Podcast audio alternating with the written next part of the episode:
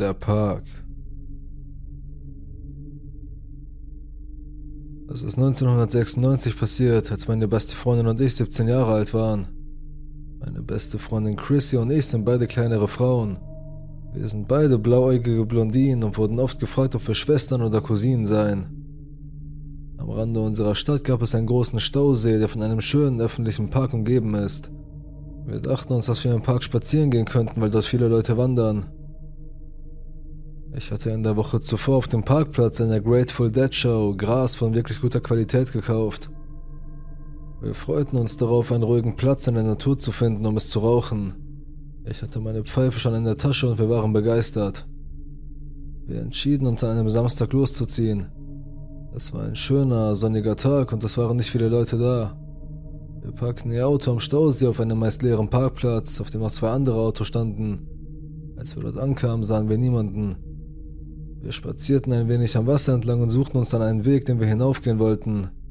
Es waren etwa 30 Grad draußen und wir schwitzten, aber wir hatten etwas Wasser in meinem kleinen Tagesrucksack. Als wir etwa eine Viertelmeile des Weges zurückgelegt hatten, hatte ich ein komisches Gefühl. Ich sah sie an und fragte leise, Hey, hast du das Gefühl, dass hier etwas nicht stimmt? Es ist so still. Es stimmte. Wo sonst die Grillen zirpten und die Frösche sangen, war es völlig still. Sie schaute mich an und sagte, ja, ich glaub schon. Und dann hörten wir ein Knacken von Ästen und Blättern etwa 60 Fuß hinter uns und etwas weiter links. Zu diesem Zeitpunkt sahen wir niemanden, also gingen wir weiter. Wir wurden beide ziemlich nervös und hörten das Knistern erneut, diesmal etwas näher. Wir sahen immer noch niemanden. Jedes Mal, wenn wir weitergingen, hörten wir hinter uns noch ein bisschen mehr Schritte. Ich dachte, wir würden verfolgt werden. Es gab eine Abzweigung nach links, die zu einer Lichtung bei einem großen, etwa zwölf Fuß hohen Felsen führte, an dem ein großes, stabiles Seil verankert war, an dem man hinaufklettern konnte. Er war Teil eines steilen Abhangs der Klippe. Das Seil, mit dem man hinaufklettern konnte, war auch am Boden verankert, sodass man es nicht bewegen konnte. Ich sagte zu ihr, wir müssen jetzt auf diesen Felsen klettern, wir brauchen eine höhere Position. Sie nickte und stieg als erste hinauf, ich direkt hinter ihr. Wir kamen den Felsen hinauf, hielten uns am Seil fest und kletterten so schnell wir konnten. Als wir oben ankamen, drehten wir uns um und sahen einen älteren Mann, wahrscheinlich um die 50, mit schlankem Körperbau, der eine Jacke, Jeans und eine Brille trug, auf die Lichtung kommen. Er war etwa 20 Meter entfernt und sah uns mit einem kalten, ausdruckslosen Blick an. Ich bekam eine Gänsehaut, als ich ihn ansah. Ich rief ihm zu, dass er uns in Ruhe lassen solle, wir wollten allein sein. Er antwortete nicht und ging mit ausdrucksloser Miene langsam auf das Seil zu, das zur Spitze des Felsens führte. Meine Freundin hatte jetzt wirklich Angst und fragte, was sollen wir tun? Ich sah einen großen Felsen, etwa 8 Zoll groß und fast quadratisch zu meiner Rechten, also packte ich ihn. Ich war überrascht, wie schwer er war, aber mein Adrenalinspiegel stieg und ich konnte ihn leicht anheben. Ich sagte zu ihr, nimm dir auch einen Stein. Glücklicherweise befand sich links hinter uns ein Haufen großer Steine, als hätte jemand einen Ring für ein Feuer auf den Felsen gemacht und sie dann weggeschafft. Sie brachte ein paar herbei und hielt selbst einen großen. Wir standen dicht an der Kante des Felsens und hielten unsere behelfsmäßigen Waffen. Ich schaute zum Fuß des Felsens hinunter, wo der Mann das Seil betrachtete. Er schaute wieder zu uns hoch, mit sehr kalten blauen Augen und ohne Ausdruck. Dann griff er mit der Hand nach dem Seil. Ich rief laut: Komm nicht hier hoch. Wenn du versuchst, hier hochzukommen, werden wir dich verletzen. Ich hielt den Stein nahe an meine Brust, damit er ihn sehen konnte. Meine Freundin stand neben mir und tat dasselbe. Er blinzelte mit den Augen und legte den Kopf ein wenig schief, dann ließ er seine Hand von dem Seil los und wich leise zurück. Er ging rückwärts bis zum Rand der Lichtung, ging durch das Gebüsch, beobachtete uns immer noch, und dann hörten wir seine knirschenden Schritte durch den Wald zurückgehen, bis wir ihn nicht mehr hören konnten. Wir blieben weitere 20 Minuten, vielleicht auch etwas länger, auf dem Felsen und beobachteten und warteten. Es gab keine andere Möglichkeit, den Felsen zu erreichen, außer über den steilen, mit Gifteichen bewachsenen Abhang, sodass wir nicht glaubten, dass er es versuchen würde. Und außerdem würden wir ihn hören, wenn er es täte. Nachdem wir 20 Minuten lang nichts gehört hatten, beschlossen wir uns auf den Weg zu ihrem Auto zu machen. Chrissy ging als erster hinunter, während ich Wache hielt, falls er zurückkam. Glücklicherweise kam er nicht zurück. Wir schnappten uns jeder den größten Stein, den wir tragen konnten, steckten zur Sicherheit noch ein paar kleinere in unsere Taschen und gingen dann sehr vorsichtig und leise zurück zu ihrem Auto. Die Grillen zirpten wieder, sodass wir das Gefühl hatten, dass er weg war, aber wir waren immer noch extrem vorsichtig. Wir schafften uns ohne Zwischenfälle zurück zu ihrem Auto und fuhren schnell weiter. Das war das letzte Mal, dass ich in diesem Park gewandert bin. Sieben Monate. Ich bin froh, dass diese Begegnungen alle an öffentlichen Orten stattfanden. Für den Kontext, ich bin 24 weiblich, habe Sommersprossen und von Natur aus rote Haare. Das erste Mal sprach mich dieser Mann, der ungefähr mein Alter und meine Größe zu haben schien an, als ich mit meinem besten Freund in einer beliebten Bar in der Innenstadt war. Ich sah, wie dieser Mann sich mir näherte und war nicht interessiert, sodass ich meine Antworten kurz hielt, um ihn nicht zu verleiten. Er begann das Gespräch. Du hast so viele Sommersprossen, sie sind an so zufälligen Stellen. Ja, das haben die so an sich. Daran erkennt man, dass du ein echter Rotschopf bist. Zu diesem Zeitpunkt war ich total verunsichert. Er verweilte und stellte noch ein paar sinnlose Fragen, bis mein Freund und ich es schafften zu entkommen. Wir gingen etwas später in der Nacht in eine andere Bar auf der anderen Straßenseite. Wir hatten uns in einer neuen Bar niedergelassen, waren ein wenig betrunken und mein Freund ging auf die Toilette, während ich an einem hohen Tisch an der Wand saß. Derselbe Mann tauchte aus dem Nichts zu meiner Linken auf, legte einen Arm an meinen Tisch und den anderen an die Wand, sodass ich nirgendwo hin konnte und sagte zu mir, Du bist doch die Rothaarige von vorhin. Ich fühlte mich äußerst unwohl, aber ich dachte mir, dass mein Freund bald zurück sein würde und mir aus der Situation heraushelfen könnte, ohne eine Szene zu verursachen. Er stellte mir mehrere unangenehme Fragen, während ich meinen Freund heimlich geschrieben hatte, er solle schnell zurückkommen, um mich vor einem unheimlichen Kerl zu retten. Mach ein Foto mit mir. Warum? Für die Erinnerung. Ich war immer noch gefangen und hoffte, dass er mich in Ruhe lassen würde, wenn ich einwilligte. Also ließ ich ihn ein Foto von uns machen, während ich ein falsches Geiselächeln lächelte. Mein Freund war wieder aufgetaucht, stand aber an der Bar und kam nicht an den Tisch heran. Ich tat so, als wäre ich betrunkener als ich war und stürzte zu ihm hinüber und rief, Oh, du bist wieder da, lass uns tanzen gehen. Ich zog ihn weg, um ihm die Situation zu erklären. Meine nächste Begegnung mit diesem Mann war in einer ganz anderen und sehr belebten Bar mit anderen Freundinnen von mir. Ich amüsierte mich prächtig, als ich plötzlich nach links schaute und dieser Mann, ich scherze nicht, in meine Richtung rannte, das Handy ausgestreckt, mit dem Foto auf dem Bildschirm, zu dem er mich gezwungen hatte. Ich hatte genug und wollte nicht mehr höflich sein, um seine Gefühle zu schonen, während ich verängstigt da saß. Ich sagte ihm, lass mich in Ruhe, du machst mir Angst. Er antwortete boshaft, naja, du bist sowieso ein hässliches Miststück. Meine Freunde bekommen Wind davon, dass etwas vor sich geht und als er weggeht, bieten sie mir an, mich zu beschützen, falls nötig. Monatelang dachte ich, dass das meine letzte Begegnung mit diesem Mann war. Ich hatte mich geirrt. Sieben Monate später ich hatte die vorherigen Begegnungen vergessen und schaute mir abends nach dem Fitnessstudio beiläufig die Auslage eines Drogeriemarkts für Make-up an. Ich schaute auf ein Produkt hinunter, als ich mich plötzlich beobachtet fühlte. Jemand stand auf der anderen Seite der Auslage und starrte mich aus dem Augenwinkel an. Ich blickte auf und der Mann stand einen Meter vor mir. Ich hatte es noch nicht bemerkt, aber es war derselbe Mann. Er fragte mich, ob die Drogerie, in der wir uns befanden, Labello verkaufte. Es war eine Drogerie. In jeder Drogerie gibt es Labello. Verblüfft dachte ich zunächst, dass er mich für einen Angestellten hielt und antwortete, ich arbeite hier nicht. Er lächelte ein langsames Lächeln, hielt Augenkontakt und sagte okay. Wir kauften beide weiter ein, bis er zu einem anderen Gang zurückkehrte, in dem ich mich befand. Er sagte, ich glaube, ich habe dich schon mal getroffen. Ich sagte ihm, dass ich nicht glaube, dass wir uns kennen, da ich mich wirklich noch nicht an ihn erinnern konnte. An diesem Punkt bekam ich ein sehr ungutes Gefühl im Magen. Alles in seiner Körpersprache, seinem Auftreten und den Dingen, die er sagte, fühlte sich falsch an.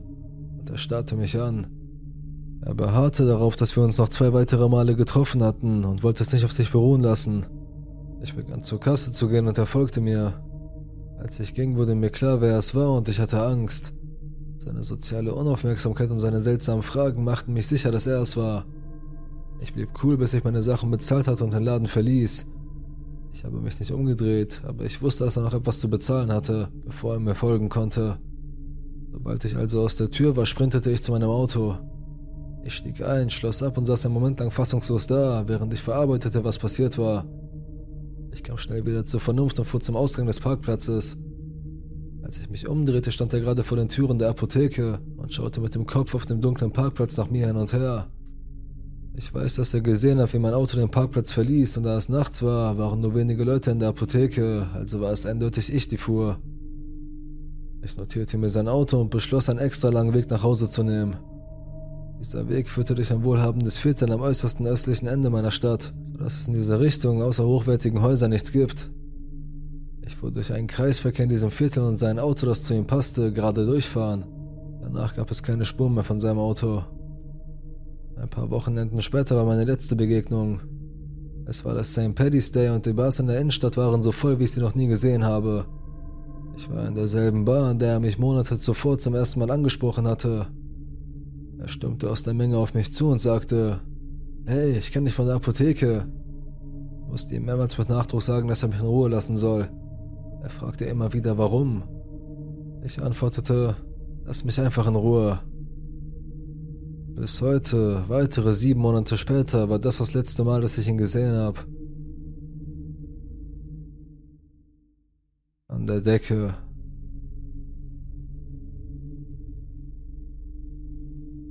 Das ist jetzt etwa zehn Jahre her, aber ich erinnere mich noch ziemlich genau. Ich lebte in einer mittelgroßen Stadt im Süden der Vereinigten Staaten, wo man damals hauptsächlich ins Einkaufszentrum ging. Natürlich gab es auch Kinos und ein paar Bowlingbahnen, aber abgesehen davon hatte die Stadt wirklich nicht viel zu bieten. Meine Mutter arbeitete in einem Kaufhaus, das sich im Einkaufszentrum befand, und da ich nichts Besseres zu tun hatte, ging ich regelmäßig in den Pausenraum, während sie arbeitete. So hatte ich einen Grund, aus dem Haus zu gehen, und wenn ich wollte, durfte ich durch das Einkaufszentrum spazieren oder mir im Foodcourt etwas zu essen holen. Ehrlich gesagt war ich aber schüchtern und zog es vor, im Pausenraum zu bleiben und Videospiele auf einem Nintendo 3DS zu spielen.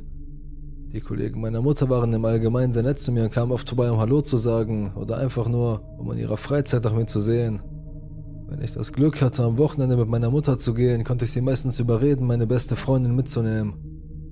Ins Einkaufszentrum zu gehen bedeutete, dass ich zu Hause keine Hausarbeit machen musste und es war eine billige Möglichkeit, mit meiner Freundin abzuhängen. Meine Freundin mochte es allerdings nicht, mit mir im Pausenraum zu bleiben. Sie wollte immer durch das Einkaufszentrum laufen ich sollte anmerken, dass sie wirklich gerne spazieren ging, also war es nicht ungewöhnlich, dass sie es auch im Einkaufszentrum tun wollte. Ich spazierte nur nicht so gerne wie sie, also versuchte ich mich da immer herauszuwinden, wann immer ich konnte. Normalerweise konnte ich sie davon überzeugen, einfach in ein nahegelegenes Geschäft zu gehen und sich dort umzuschauen oder etwas aus dem Foodcourt zu holen, anstatt rumzulaufen. Aber ich merkte ziemlich schnell, dass sie nicht wirklich versuchte, mich dazu zu bringen, herumzulaufen. Sie wollte einfach nicht im Pausenraum sein. Meine Freundin hatte eine bessere Auffassungsgabe als ich und ich nahm an, dass sie das Ambiente des Pausenraums aus irgendeinem Grund nicht mochte. Eine Zeit lang ließ ich es auf sich beruhen, aber schließlich wurde ich frustriert und fragte sie direkt, was sie wirklich an dem Pausenraum störte. Ich dachte, sie würde mir sagen, dass es dort zu eng war oder dass das zufällige Ausschalten das Licht sie beunruhigte. Dinge, die mich auch störten, aber nein. Sie erzählte mir, dass sie Geräusche an der Decke hörte, als ob jemand dort herumlaufen würde. Ich hatte von meiner Mutter erfahren, dass es einen Raum in der Decke gab, der aber nicht zum Herumlaufen gedacht war, sondern für Wartungsarbeiten. Das meiste, was dort drin war, waren Kabel und Isolierung, aber technisch gesehen konnte jemand dort hinaufgehen, also erzählte ich meiner Freundin davon und sagte, dass wahrscheinlich ein Angestellter dort oben sei, um Dinge zu reparieren. Sie sagte, das sei in Ordnung, aber es gefalle ihr nicht wirklich und sie wolle immer noch lieber herumlaufen oder am Foodcourt sitzen. Ich verstand ihr Unbehagen und wollte ihr helfen, also stimmte ich zu. Wir hatten eine wirklich gute Beziehung im Sinne der Kommunikation und obwohl ich frustriert war, wollte ich sicherstellen, dass sie sich wohlfühlte. Sie sagte, das sei in Ordnung, aber es gefalle ihr nicht wirklich und sie wolle immer noch lieber herumlaufen und am Foodcourt sitzen.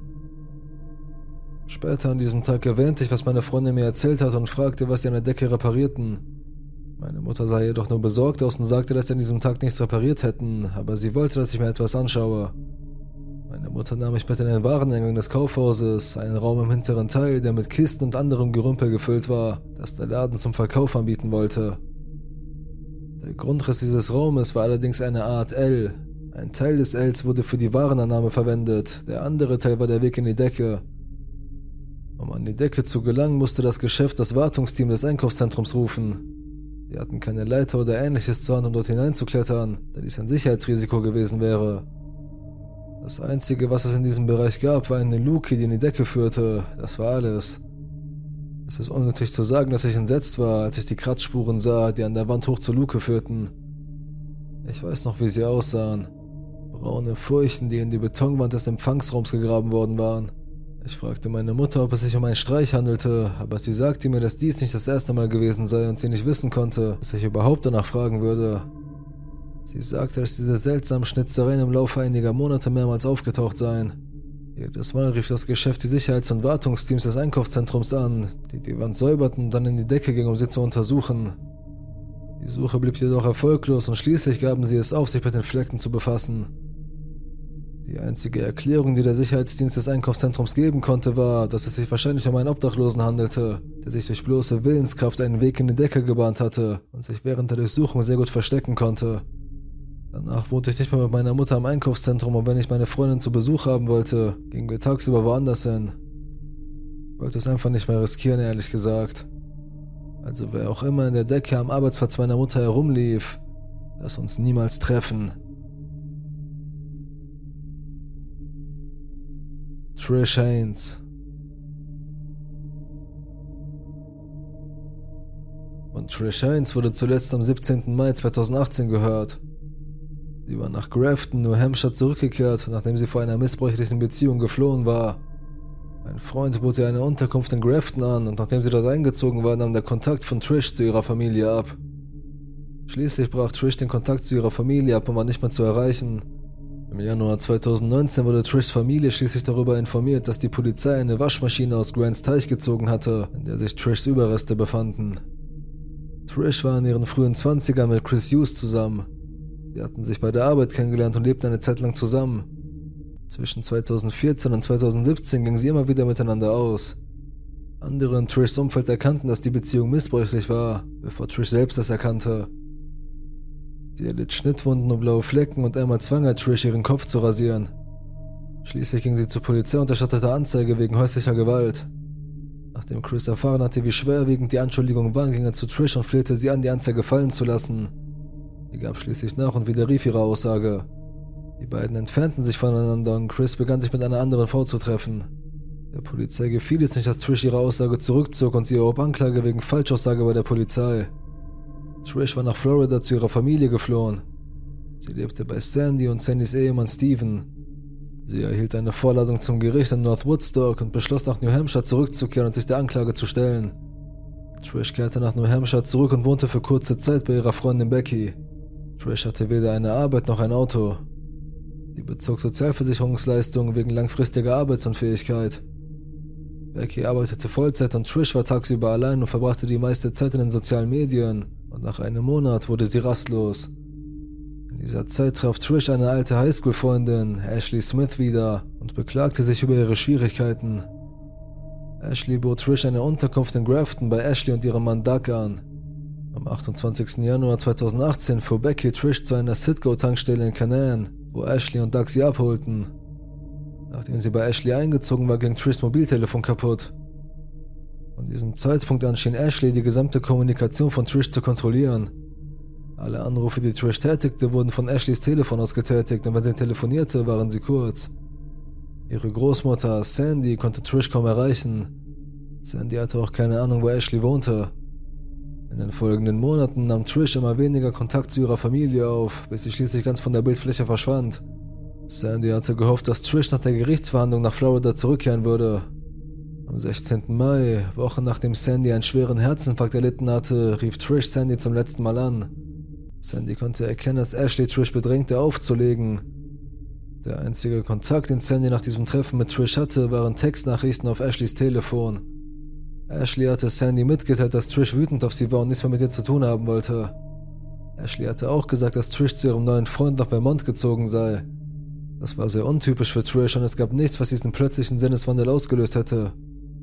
Trishs Tante Valerie lebte saisonal in New Hampshire und als sie kurz nach Sandys letztem Gespräch mit Trish in den Bundesstaat zurückgekehrt war, fuhr Val nach Grafton, einem Ort, an dem Trish lebt. Zunächst erfuhr Val, dass Trish im April nicht zur Verhandlung erschienen war, ob obwohl der einzige Grund für ihre Rückkehr nach New Hampshire ihr Gerichtstermin war. Val besuchte die Geschäfte in Grafton und erkundigte sich nach Trish, aber in dieser unglaublich kleinen Stadt hatte irgendwie niemand Trish getroffen. Val dachte, dass Trish vielleicht wieder zu ihrem Ex zurückgekehrt war, aber als sie Chris kontaktierte, hatte auch er Trish nicht gesehen. Den Rest des Monats Mai und Juni hielt Ashley, Sandy und Val mit der Behauptung hin, Trish wolle nicht mit ihnen sprechen oder sei umgezogen und lebe mit einem Freund zusammen. Im Juni hatte Ashley sich selbst in eine psychiatrische Klinik eingewiesen und als sie diese verließ, sprach sie zum letzten Mal mit Sandy. Wenn du eine Vermisstenanzeige aufgibst, wirst du deine Enkelin nie wiedersehen. Das war es, was Ashley zu Sandy gesagt hatte. Sandy drängte weiter und fragte Ashley, kommt das, was du gesagt hast, von dir oder von Trish? Ashley brach das Gespräch ab. Sandy kontaktierte sofort die Polizei und gab eine Vermisstenanzeige auf. Im Juli stellten Sandy und Val ihre Sozialhilfeleistungen ein, in der Hoffnung, dass Trish sie finden würde, da sie keine Geldquelle mehr hatte. Die erste öffentliche Bekanntgabe der Suche nach Trish erfolgte am 29. August 2018. Am Tag zuvor hatte die Polizei mehrere Orte in der 42 Quadratmeilen großen Gemeinde Grafton durchsucht, darunter Ashley's Haus sowie ein weiteres Ferienhaus und ein Wohnmobil. Nach dieser Durchsuchung gab die Polizei bekannt, dass im Fall von Trish keine Gefahr für die Öffentlichkeit besteht. Ashley wurde auch von dem lokalen Nachrichtensender interviewt, in dem sie sagte, Trish sei im Juli oder Juni abgereist. Sie sagte, Trish sei bei ihr geblieben, habe aber nicht bei ihr gelebt. Eine Woche nach der ersten Durchsuchung tauchten Berichte auf, dass die Polizei Kisten aus dem Grants Pond, einem kleinen Teich in Grafton, gezogen hatte. Im September wurde Sandy aufgefordert, eine DNA-Probe abzugeben, was sie auch tat. Im Januar 2019 stellte die Polizei von New Hampshire eine seltsame Anfrage an Sandy. Können Sie ein Geheimnis bewahren? Sandy stimmte zu. Trish ist tot. Sie wurde ermordet. Wir haben ihre zerstückelte Leiche gefunden und wir glauben, dass sie schon seit Monaten tot war. Warum musste dies ein Geheimnis sein? Die Polizei erklärte, dass es sonst die Suche gefährden könnte. Also schwiegen Sandy und auch Val. Nach einiger Zeit kam die Polizeiarbeit zum Stillstand. Also ließ Val die Öffentlichkeit wissen, was mit Trish geschehen war. Sie beschloss, dass sie es nicht zulassen wollte, dass Trish weiterhin als vermisst galt, nur damit die Polizei ihren Fall wieder als gelöst einstufen und den Pressealbtraum eines ungelösten Mordes umgehen konnte. Val gab ein Interview, in dem sie alles erzählte, was sie wusste. Die Polizei bestätigte ihre Aussagen. Val und Sandy wussten zunächst nicht viel über Ashley und Doug, doch ihre eigenen Nachforschungen erwiesen sich als sehr ergiebig. Ashley und Doug haben beide eine umfangreiche kriminelle Vorgeschichte. Doug befindet sich derzeit im Gefängnis und seine späteste mögliche Entlassung ist 2030.